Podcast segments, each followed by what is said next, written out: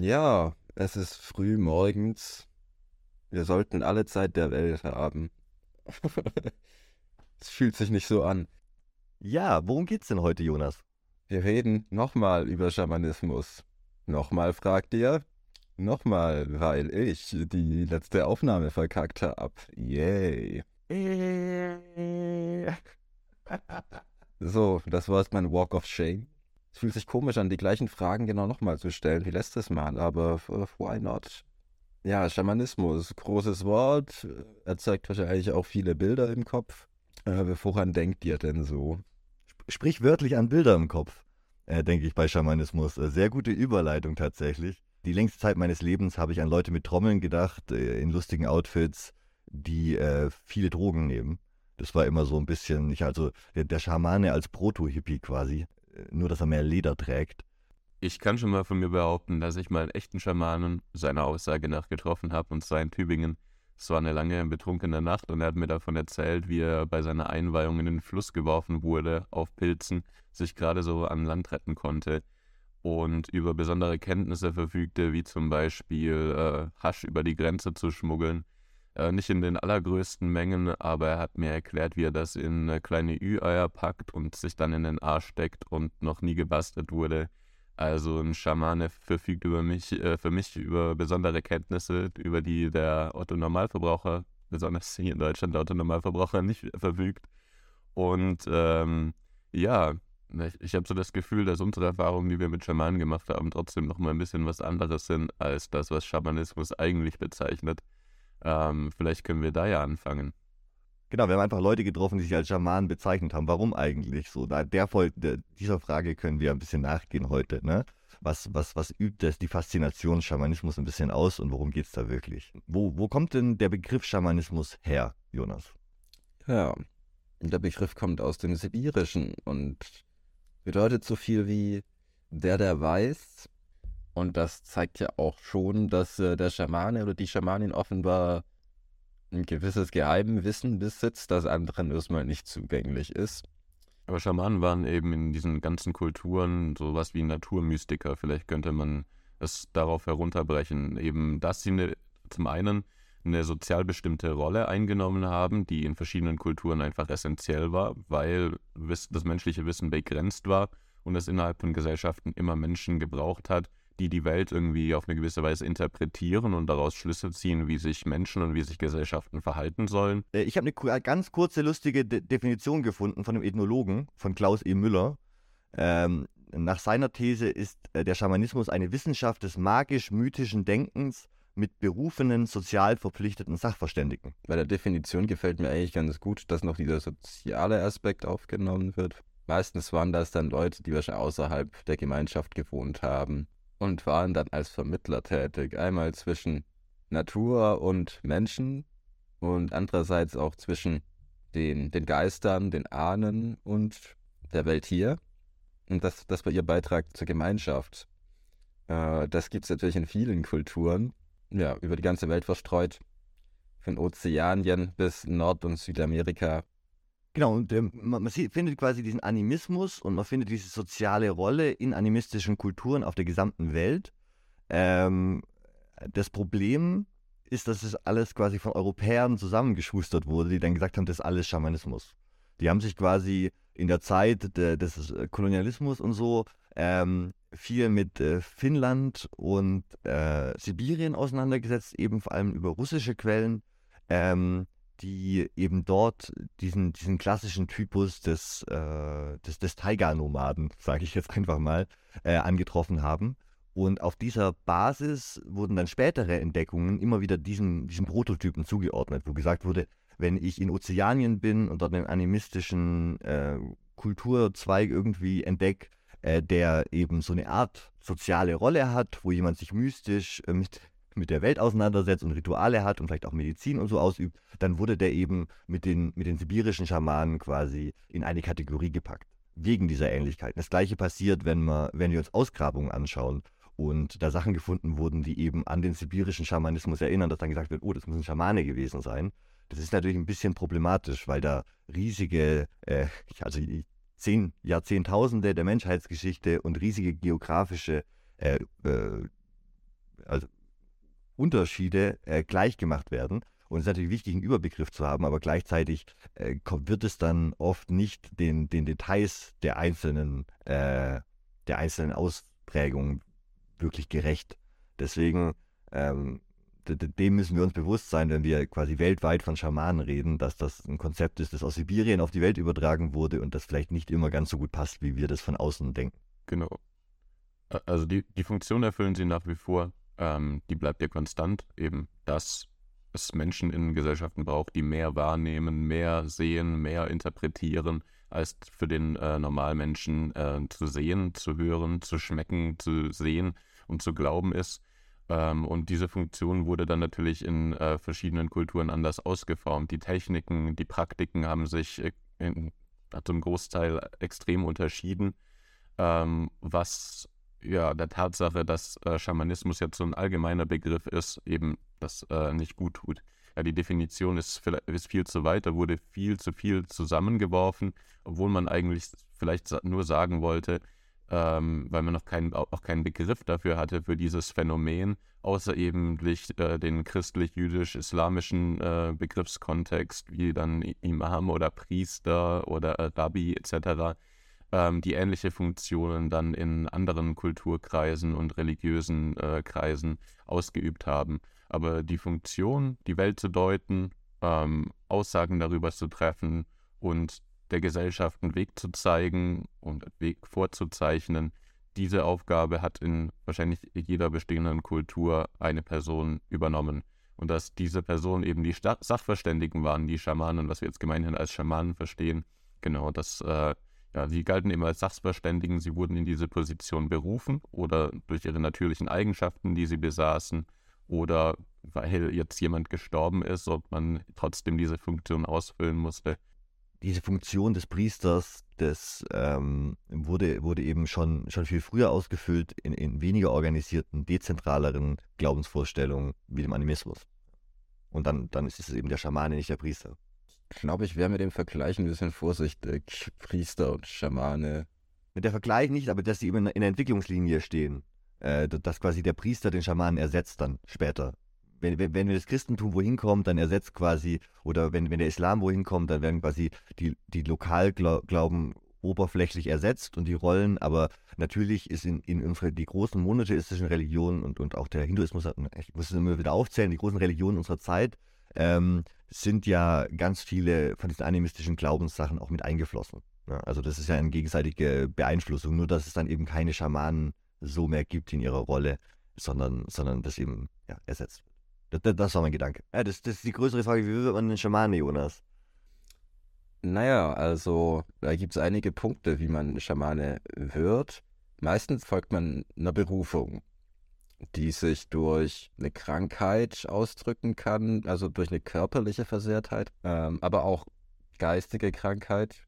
Da muss man jetzt aber mit dem Begriff der Krankheit ein bisschen vorsichtig umgehen, ne? weil genau, genau das ist ja das Ding was wir eben heute als Krankheit bezeichnen und was so körperliche oder geistige Dispositionen darstellte, hat damals Menschen in besonderem Maße qualifiziert, Aussagen über die Wirklichkeit zu treffen. Ähm, und heute im Gegensatz werden diese Eigenschaften und diese Dispositionen ähm, als andersartig dargestellt und zwar als so andersartig, dass sie entweder eine Therapie äh, bedürfen oder sogar in Extremfällen ähm, solche Menschen von der Gesellschaft exkludiert werden müssen, in Psychiatrien gesteckt werden ähm, oder weil sie straffällig geworden sind, schließlich in Gefängnisse. Ne?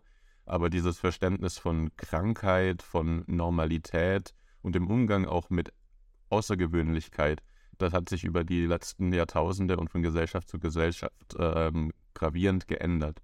Und ähm, also gerade diese psychischen Krankheiten, die wie epileptische Anfälle oder auch Schizophrenie, das Sprechen dann in Zungen, ähm, verschiedene, also so, dass Menschen einfach weggetreten sind, überhaupt nicht ansprechbar sind, also so richtig katatonisch sind, die sind erst relevant geworden und zum Ausschluss relevant geworden aus unserer Gesellschaft, glaube ich, vor allem ähm, seit sich der Kapitalismus so ausgebreitet äh, hat und ein neues, neuer, neuer Bewertungsmaßstab geschaffen wurde, was als gesellschaftlich relevant und nützlich gilt. Und wenn man eben nicht körperlich oder geistig in vollem Maße äh, seine 40 bis 80 Stunden Woche absolvieren konnte und äh, sich nicht hat ausbeuten lassen kann von dem kapitalistischen System, dann sind solche Krankheiten und solche Dispositionen natürlich potenziell gefährlich und sollten behandelt werden, weil ja, da Arbeitskraft und Potenzial verloren geht. Und es geht tatsächlich Potenzial verloren, aber eher durch die Art und Weise, wie damit umgegangen wird, weil eben solche Schamanen, ich, ich sage jetzt wieder Schamanen oder solche Menschen, die einfach besondere Dispositionen hatten, die anders waren als andere Menschen durch irgendwie einen genetischen Defekt, durch äh, psychische Disposition, dass die eben andere Dinge wahrgenommen haben und die nicht als verrückt oder als Wahn und damit als völlig irreal abgestempelt wurden, wie es heute getan wird, sondern dass ihrer Einschätzung, ihrer Wahrnehmung große Bedeutung beigemessen wurde. Das hat sich in den letzten Jahrtausenden geändert. Weil, weil eben auch geglaubt wurde, dass sie mit der Geisterwelt kommunizieren und nicht nur das aus ihnen heraus geschieht und das der Ausdruck der Krankheit ist, sondern der, dass das der Ausdruck von Geistwesen im Animismus zum Beispiel ist, die die Natur beseelen und alle Dinge beseelen und ähm, dadurch ist natürlich ein besonderes Sprachrohr, wenn man jetzt schizophrene Schizophrenen oder einen epileptischen Anfall hat zum Beispiel, äh, wird es natürlich anders gedeutet in diesem Kontext. Äh, berühmtes Beispiel in Rom ähm, war Epilepsie eines der qualifizierenden Merkmale eines Auguren, der großen Priesterschaft, die die Könige eingeschworen hat, als es noch Könige gab und die dann später in der Republik auch wichtige äh, Rollen äh, erfüllt haben, staatstragende Rollen. Die Auguren haben die Hühner des Krieges gefüttert und damit äh, entschieden, ob der Tag richtig oder nicht richtig ist, um einen Angriff zu starten. Ähm, Hätte Putin mal auch besser machen sollen. Die, Hühn die Hühner aus der hat seine Hühner des Krieges, der hat nicht drauf gehört. Also gut, dass er es nicht gemacht hat. Ja, aber die Hühner. Ja, ja, ja, aber äh, ja, ähm, da hätte Livy einiges zu, zu sagen zu, zu dem äh, misslungenen Krieg. Ähm, und Julius Caesar war zum Beispiel berühmter Epileptiker und auch Augur.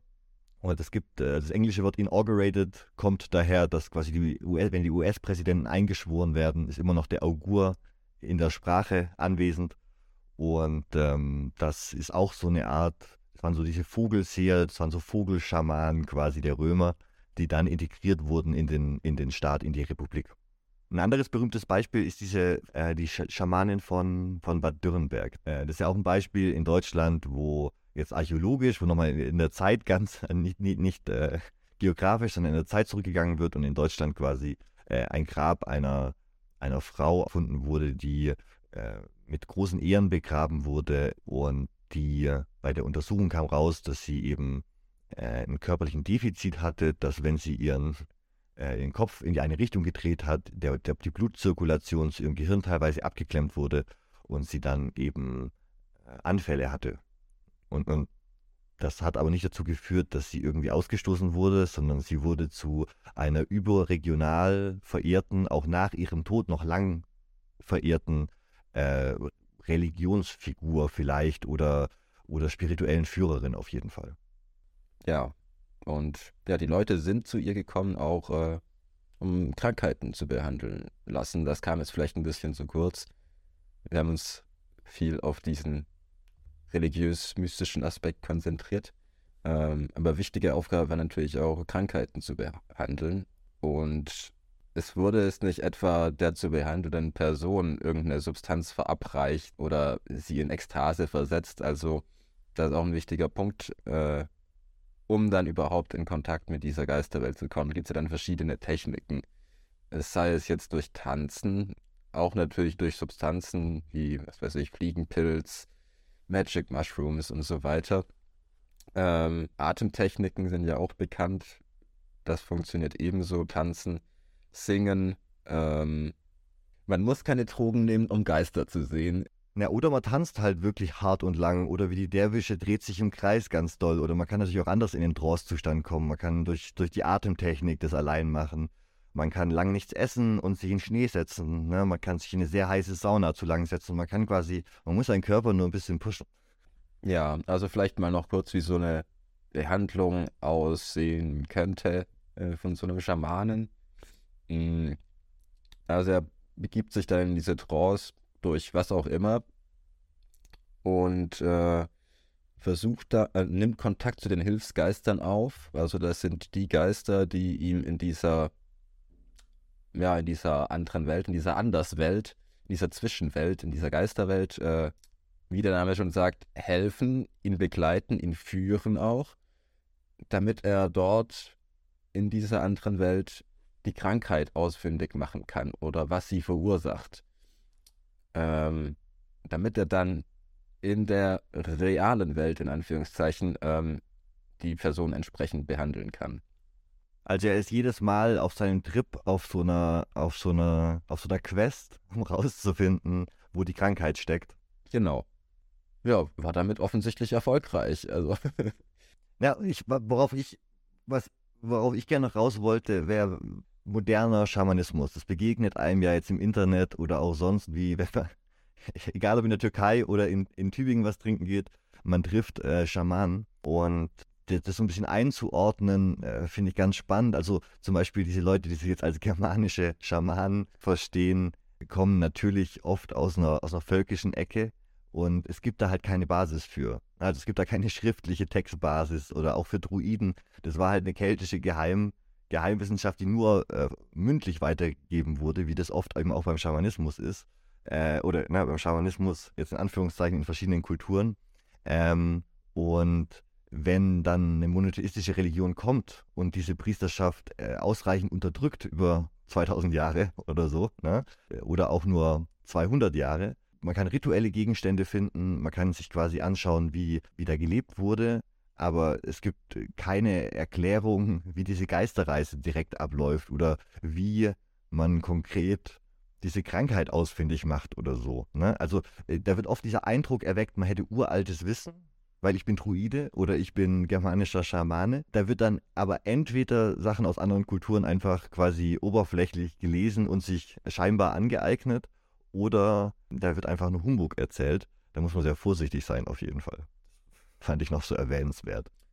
Ja, es ist halt auch äh, lukrativ, vermutlich. Das muss man auch dazu sagen, weil es gibt ja, also es gibt super viele Leute, die sich so von der ähm, na, wie sagt man, von der klassischen Medizin auch ein bisschen abgewendet haben und da andere Möglichkeiten suchen. Äh, ich glaube, da ist auch immer mehr geworden in den letzten Jahren, nicht, zu, nicht zuletzt auch wegen Corona vermutlich, davor auch schon. Ähm, und da lässt sich gut Geld verdienen. Und so dann als selbsternannter Schamane äh, mit ein bisschen kultureller Aneignung und so weiter lässt sich das dann schon verkaufen. Ähm, hat dann nicht mehr viel mit, mit so einem echten Schamanen zu tun, die es heute natürlich auch noch gibt. Wenige, aber sie existieren schon noch. Aber generell kann man vielleicht auch dazu sagen, dass, äh, was kann ich das bezeichnen? Es ist so ein, es gibt ja auch eine ganze Tourismus, äh, so einen ganzen Tourismuszweig, der sich darauf spezialisiert, auf solche Retreats, ähm, jetzt vielleicht insbesondere Südamerika mit Ayahuasca, was ja früher eigentlich auch nur von Schamanen verabreicht wurde. Äh, da wird es viel Geld reingepumpt aus den USA und so weiter, die da solche Retreats errichten. Und äh, für teures Geld äh, dann diese Sessions anbieten und Heilung versprechen von, weiß ich nicht, von allem Möglichen, von Kleinigkeiten bis zu großen Dingen. Klar, für, für so Kriegsveteranen ist das wahrscheinlich super, um ihre posttraumatischen Belastungsstörungen zu behandeln. Das ist ja auch nachgewiesen, dass das funktioniert und große Effekte hat oder bei der Sucht, bei Alkohol oder Heroin. Aber da kommen ja noch andere Leute. Und es ist eben auch nicht dieses Allheil Allheilmittel, zu dem es teilweise gemacht wird. Also man muss natürlich dann trotzdem an sich arbeiten und löst natürlich, also auch wenn man danach sich besser fühlt, ist natürlich nicht alles gelöst und so. Man kann jetzt nicht seine gesamte Therapie wegwerfen, wenn man einmal, wenn man einmal ein Wochenende in die Anden fliegt und sich, und sich quasi ne, Ayahuasca verabreichen lässt. Ähm, da, das wird schon auch so ein bisschen als Cheatcode verkauft, was ich denke ein bisschen irreführend ist. Ne? Also ähm, ja, zahl 5000 Euro, flieg um die halbe Welt, um äh, diesen Ayahuasca-Trip mitzumachen. Du wirst danach ein guter Mensch sein, der beste Mensch, der danach existiert. Also diese Gedanke der Selbstoptimierung ähm, der, in der heutigen Gesellschaft. Genau, der Gedanke der Selbstoptimierung spielt da extrem mit rein. Das ist genau das und, und äh, ja, ja, ja. Und es wird halt verkauft auch, es wird halt direkt kapitalistisch aus, ausge. Äh, es hat nichts mehr mit dieser persönlichen äh, Erfahrung zu tun, die, die, die vielleicht gesucht wird, sondern es wird direkt zu einem Massenprodukt Und ähm, ja, ist nur eine Frage der Zeit, bis es die Pille gibt, die Ayahuasca-Pille, die man sich dann nachmittags geben kann. Ja, ist halt die, diese Sinnsuche auch in der heutigen Zeit. Ich meine, wenn, wenn man ist einer von acht Milliarden Menschen auf dem Planeten, die alle in ein System hereingeboren werden, in dem sich wir uns alle irgendwie ein bisschen unwohl fühlen von Zeit zu Zeit, aus dem wir auch irgendwie entfliehen wollen. Aber die Möglichkeiten, wirklich da rauszukommen, sind natürlich begrenzt und für viele Menschen ist dann, äh, geht die Sinnsuche dann eben nach außen, indem sie irgendwie 5000 Kilometer in, äh, in den Amazonas fliegen, um sich da, äh, um da endlich sich selbst zu finden und endlich abseits von allem in sich schauen zu können durch die Hilfe von äh, Wissenden, von Schamanen, von Schamaninnen, ähm, die anscheinend über besonderes Wissen verfügen und die eigentlich einfach nur so einen kleinen Drogentrip verabreichen und dir halt versprechen, dass du danach als geläuterter Mensch und als neuer Mensch aus der Asche wieder auferstehen wirst und all deine Probleme ähm, weg sein werden. Ähm, ich denke, das ist eher so ein systemisches Problem, dass sich einfach mega viele Leute scheiße fühlen, obwohl sie eigentlich die Profiteure dieses Systems sind und sich dann eben auch leisten können, mal 5.000 bis 10.000 Euro für so einen kleinen Yoga-Retreat oder so auszugeben, anstatt es zu spenden. Ähm, oder sonst irgendwas Gutes damit zu tun, geben sie es halt für sich und ihre Selbstsorge, Selbstfürsorge aus und erhoffen sich dabei äh, besondere Einsichten. Ähm, ja, ist, ich kann es ja verstehen, aber das ein bisschen zu hinterfragen und kritisch zu sehen, gehört, denke ich, auch dazu. Ähm, ich will niemandem irgendwie absprechen, dass so ein äh, Drogentrip oder so ein äh, psychedelischer Trip nicht positive Auswirkungen auf die Wahrnehmung der Welt, auf das eigene Selbst haben kann. Ähm, ich glaube, die Erfahrungen haben wir vielleicht alle schon gemacht. kann man, glaube ich, äh, kann man, glaube ich, sagen. Aber ja, es ist doch nochmal was ganz anderes, wie dieser rituelle Gebrauch von solchen Psychedelika in den letzten tausend Jahren gestaltet wurden, wie diese, diese Wahrnehmungen auch interpretiert wurden und ähm, wie sie eingebunden sind in die Gesellschaft und das System. Das ist, denke ich, ganz entscheidend, ähm, weil jetzt wird es da so ein, so ein Mischmasch aus ähm, verklärter, äh, verklärten mystischen Bildern und historischen Bildern ähm, verkauft, ähm, was letzten Endes einfach nur sich wunderbar in das kapitalistische System irgendwie einfügt, wo zum einen äh, Menschen darauf warten, dass äh, die Versprechungen des Kapitalismus endlich in Erfüllung gehen. Und wenn sie nicht in Erfüllung gehen, dann geht man eben in so einen Retreat. Und zum anderen ist es halt nicht mehr diese, ja, dieses, diese soziale Bedeutung, die damals bei den SchamanInnen noch eine Rolle spielte, dass die, die diese, diese Erfahrung gemacht haben, über besonderes Wissen verfügen, das für den gesamtgesellschaftlichen Nutzen irgendwie eingesetzt wurde oder gesamtgesellschaftlich verwertet wurde, indem dann gesagt wurde, hey, die Götter, Mutter Erde, irgendetwas hat, hat mir gesagt, dass wir jetzt beispielsweise woanders unser, unser Lager aufschlagen müssen, weil bald äh, ein Gewitter oder äh, ein Erdbeben stattfinden wird oder die Götter unzufrieden sind mit dem, wie wir uns gerade verhalten. Es gibt ja die Überlieferung der, ähm, der, der Römer über die Germanen bei der Völkerwanderung, ähm, dass äh, wenn man sich die Routen anschaut, die die Westgoten und so da teilweise durchs Römische Reich äh, gelau gelaufen sind, äh, würde man ihnen gerne Navi vorbeibringen, weil es ne, äh, tatsächlich wenig gera um geradeaus geht. Das wird auf den Karten dann teilweise später so ein bisschen grob nachgezeichnet, aber im Detail sind die ganz viel im Kreis gelaufen. Und die Römer haben eben gemeint, das liegt daran, dass sie jedes Mal quasi einen Opferstein hinstellen und ein Blutopfer verbringen. Und je nachdem, welche Richtung dann der, das Blut auf dem Stein äh, herunterläuft, äh, wird dann weiter marschiert als göttliche Eingebung der Richtung, was jetzt als, als Proto-Navi äh, sicherlich ein bisschen unpraktisch ist, weil man muss die ganze Zeit so schwere Steine mit sich rumschleppen und, und Sachen opfern. Aber im Nachhinein kann der Anführer natürlich immer sagen, naja, äh, dass wir jetzt hier in dieser Situation gelandet sind, ist ja nicht die Schuld des Anführers. Er hat sich ja nur nach dem, nach dem göttlichen Omen gerichtet. Ne? Und äh, wenn was schief geht, können die Priester sagen, naja, Herr, er hat nicht auf uns gehört. Er hätte die, die Omen richtig äh, oder richtiger befolgen sollen. Man hat natürlich eine, eine Erklärung für sein eigenes Schicksal dadurch auch. Aber gibt es denn heutzutage noch Schamanen in unserer heutigen Gesellschaft? Also ich meine jetzt nicht selbst eine der Schamanen, wie wir sie schon kennengelernt haben, äh, die einem auf Pilzen wilde Sachen erzählen, sondern ich spreche eher über die Funktion, über die wir vorhin schon geredet haben, also dass in Gesellschaften äh, besondere Menschen sozial dazu bestimmt sind, auf mystisch-magische Weise die Welt zu deuten. Äh, mystisch-magisch muss ja nicht unbedingt bedeuten, dass es irrational ist, sondern dass es halt ja eine gewisse Rationalität dahinter gibt, auch eine besondere Sprache, besondere Praktiken und Techniken, um dieses Wissen zu erlangen und äh, die Welt zu deuten. Weil ich dachte mir so an, arg viel anders als moderne WissenschaftlerInnen ähm, ist es ja eigentlich gar nicht, was die Schamanen äh, damals äh, vollbracht haben. Vielleicht so eine Mischung aus, äh, mit dem religiösen Unterbau, vielleicht noch so eine Mischung aus modernen Wissenschaftlern und Priestern. Weil letzten Endes tun die WissenschaftlerInnen von heute ja auch nichts anderes, als die Welt zu deuten und das in einer besonderen Sprache, in einer wissenschaftlichen Sprache, die, ähm, wenn wir uns beispielsweise so krasse Beispiele wie die Quantenphysik nehmen, ähm, die über so eine besondere Lexik verfügen, über eine eigene Sprache, die uns als Autonomalverbraucher nicht zugänglich ist und damit Voraussagen treffen. Also wir können ja mittlerweile nicht mal in, nur in der Gegenwart leben und die Vergangenheit irgendwie aufarbeiten, sondern WissenschaftlerInnen sind ja heutzutage wirklich in der Lage, in die Zukunft zu schauen, das Wetter vorherzusagen oder zu sagen, ob in 30 Jahren dieser Asteroid äh, in 1000 Kilometer an der Erde vorbeirast oder dies, das Restrisiko von 0,003 Prozent besteht, dass der Asteroid unsere Erde trifft.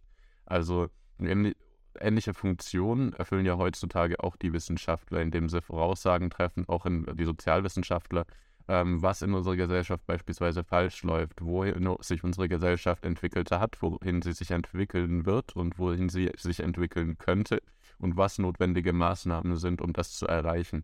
Ich denke, das zieht sich durch die gesamte Wissenschaft.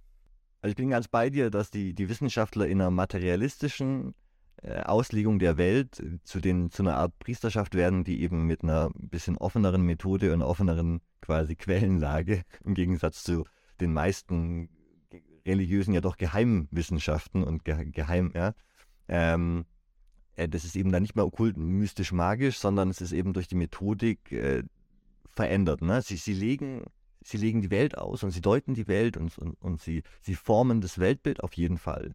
Und dann natürlich auch die Gegenbewegung, die es dagegen gibt, mit, also die natürlich, wenn du, wenn, wenn du, wenn du sehr antimaterialistisch äh, unterwegs bist, äh, sei es religiös oder ähm, eben esoterisch, dann ist es eben der dein Imam, dein Rabbi, dein Priester, dein Pfarrer oder äh, dein, dein Heilpraktiker oder deine Heilpraktikerin, ne? Die, die diese Rolle erfüllt. Du bist halt dann abhängig, wer da, wer da sitzt bei dir im Dorf, ne? Ob du da jetzt gerade in deiner Generation jemand fähigen und netten und irgendwie äh, mit, mit guten, ne, einer guten Qualifikation hast oder ob da jemand ist, der, der, der vielleicht ähm, problematisch ist. Ich bin mir sicher, es gab auch problematische Figuren. Redest du jetzt von dem globalen Dorf des, des Internets, weil das äh, fügt ja dem Ganzen noch eine ganz andere Dimension hinzu. Da bist du nicht mehr darauf angewiesen, dass äh, eine kompetente Person oder eine inkompetente Person äh, in deinem Dorf sitzt, sondern du ist das Dorf zu dir, das am besten zu dir passt und bewegst dich dann auch in Kreisen, die dein Dorf und deine Weltsicht bestätigen, also diese Echokammern. Ich glaube, da kann man in sehr düstere, aber auch sehr, sehr bereichernde Ecken des Internets vorstoßen und auf SchamanInnen und auf ExpertInnen äh, jeglicher Couleur treffen, die einem die Welt auslegen und deuten und sagen, wie du zu einem besseren Menschen werden kannst. Also ich glaube, ja, das, das spielt heute eine ganz, ganz besondere Rolle. Also die Menschen sind, glaube ich, viel mehr auf sich selbst fixiert und an der Selbstfürsorge und sich selbst, weil es auch eben dieses Narrativ des Kapitalismus irgendwie ist, die Arbeit an sich selbst, dass das jeder schaffen kann dass du glücklich werden kannst in deinem System, dass du nur die richtigen Techniken, Praktiken, über das richtige Wissen und die, die richtige Persönlichkeit verfügen musst, um dich durchzuboxen durch die Widrigkeiten ähm, des modernen postkapitalistischen Systems, durch die digitalen Wüsten etc. Also ähm, es, es ist viel mehr zentriert um deine Persönlichkeit und dich als Individuum ähm, was auch wahrscheinlich vor tausenden Jahren noch gar nicht so existiert hat. Also die Bedeutung des eigenen Lebens und die Bedeutung ähm, des Selbst ist erst ein relativ modernes Phänomen, das in den 200, 300 Jahren jetzt ähm, so zentral geworden ist. Dass äh, Menschenleben überhaupt so viel wert sind, so seit der Aufklärung. Ähm, das hat lange Zeit nicht, ja, nicht nur den Individualismus, sondern auch generell ähm, sowas wie, wie, wie Menschenrechte. Aber ja, genau der Individualismus der heutigen Zeit ähm, macht auch diese Sinnsuche zu einem äußerst ja, individualistischen äh, äh, Unterfangen. Ne? Es, es, es geht nicht mehr um die Gesellschaft, sondern es geht um dich als Person. Und du musst dich irgendwie arrangieren mit den gesellschaftlichen Verhältnissen. Aber ja, ja, Sloterdijk hat mal in dem Kapitel von dem Buch, äh, ich glaube, die Überschrift war, wo, wohin gehen die Mönche heute? Ähm, was ich eine ganz spannende Frage finde, eben, es gab im Mittelalter oder also, ne, es, äh, ganz früher oder kommt auf deine Kultur an, entweder du wirst Schamane oder du wurdest dann eben Mönch. Ähm, ähm, wenn du diese spezielle, wenn du nicht ganz reingepasst hast in, in, in den Rest deiner, der, der Gesellschaft, quasi wenn die anderen Rollen äh, nicht passend waren, dann wurdest du eben äh, Kleriker auf eine Art und Weise, ja. Und ähm, welche, wo können diese Leute heute hingehen? Klar, in die Physik, äh, in die Uni, wenn, wenn, ihnen das liegt. Aber ähm, äh, das finde ich eine, eine spannende Frage, die wir uns alle stellen können. Wo gehen denn diese Leute hin? Wo gehen die Ritter hin und wo gehen die Mönche hin? Ähm, wir haben ja kurz angeschnitten, nur dass eigentlich auch so eine Voraussetzung, ja, was heißt Voraussetzung? Also das, das Weltbild ist ja dass sie in einer animierten, einer lebendigen Welt sich bewegen, das ist ja heutzutage mehr oder weniger verloren gegangen. Da wird ja, nicht für die Anthroposophen, da kommen wir drauf. Bei Steiner ist die ganze Welt beseelt von kleinen Zwergen und, äh, und, und, und, und äh, helfenden Geistern und so. Also Millionen Anthroposophen in Deutschland leben mit diesem Glauben. Auch viele religiöse Christen, die an Engel glauben, leben genau mit diesem Glauben. Also ich glaube, du unterschätzt die, die, die, die, der Anteil deiner Nachbarschaft, der mit einer beseelten Welt unterwegs ist.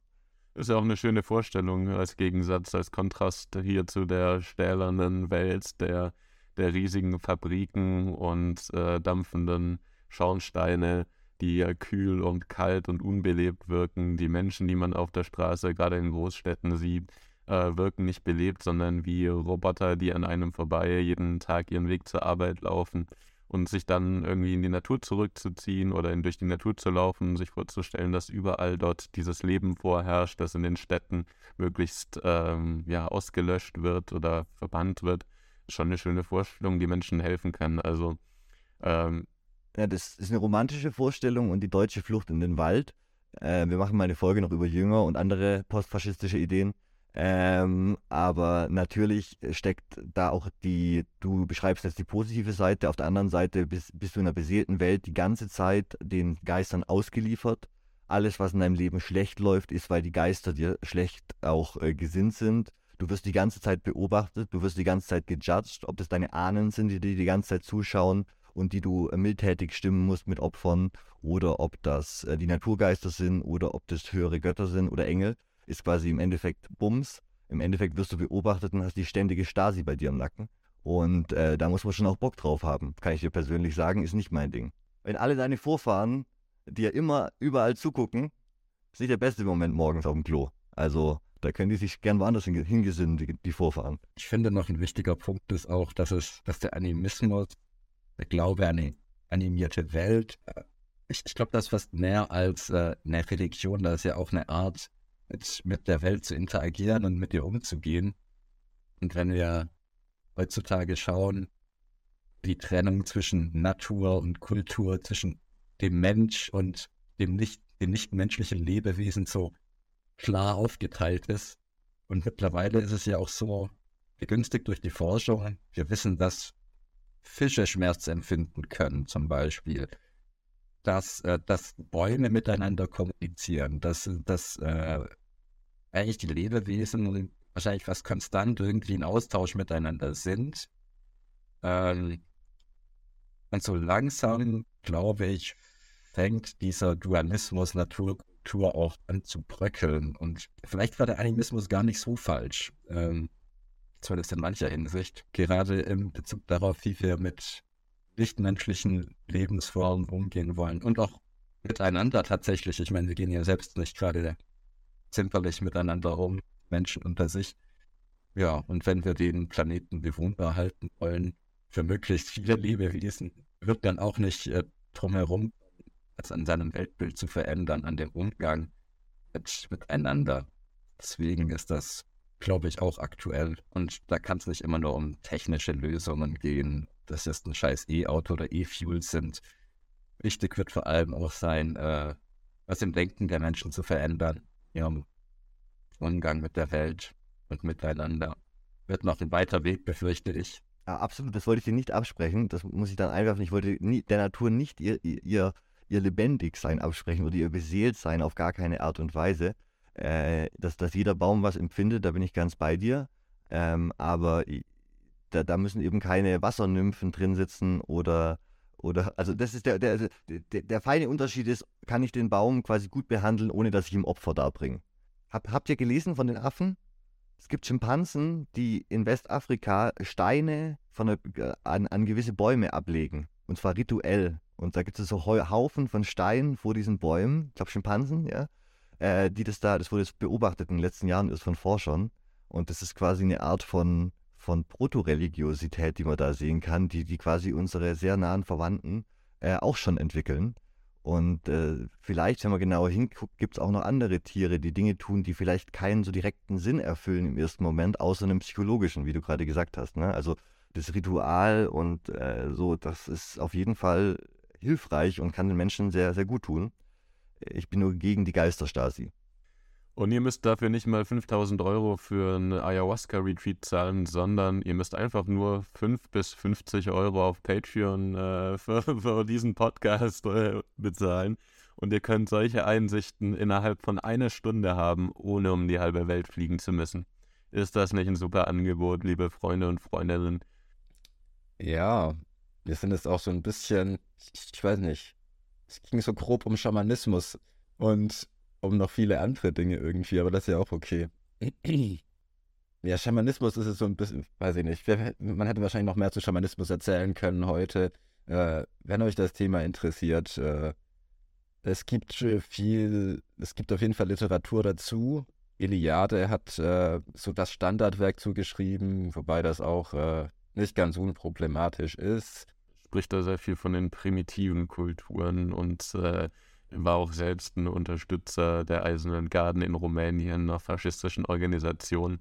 Ähm, also seine Auslegung des Ganzen ist auch sehr eurozentristisch, sehr judo, judäo, jud, äh, christlich-zentristisch, christozentristisch ähm, und muss auf jeden Fall mit Vorsicht genossen werden. Wobei seine Werke super interessant sind. Iliade geht es halt auch viel um die, die, Gemeinsamkeiten. Also er versucht halt quasi die Gemeinsamkeiten überall zu sehen und herzustellen zwischen allen, allen möglichen Kulturen. Und äh, wenn das die Mission ist, dann vergisst man eben die Unterschiede, wie ich eingangs schon mal erwähnt hatte. Also es ist natürlich schön, wenn man Gemeinsamkeiten sehen kann, aber es, man sollte dann eben auch bei diesem ganz makro Blick auf die menschliche Geschichte oder auf verschiedenste Kulturen, auch verschiedenste Jahrtausende, muss man natürlich vorsichtig sein, dass man da nicht eine eine große historische Gleichmacherei betreibt. Genau. Und vielleicht dann auch, es gibt noch Laszlo Vader, der hat auch acht Punkte zusammengefasst, die für ihn jemanden zum Schamanen machen. Also wäre vielleicht auch interessant für den einen oder anderen. Genau, folgt uns auf YouTube und auf Patreon. und auf Spotify und bewertet uns mal ein bisschen. Wir brauchen noch ein paar positive Bewertungen auf, auf den ganzen Portalen, bitte. Wir freuen uns auch über wütende YouTube-Kommentare. Hex, Hex. Hex, Hex, genau. Also, mach's gut.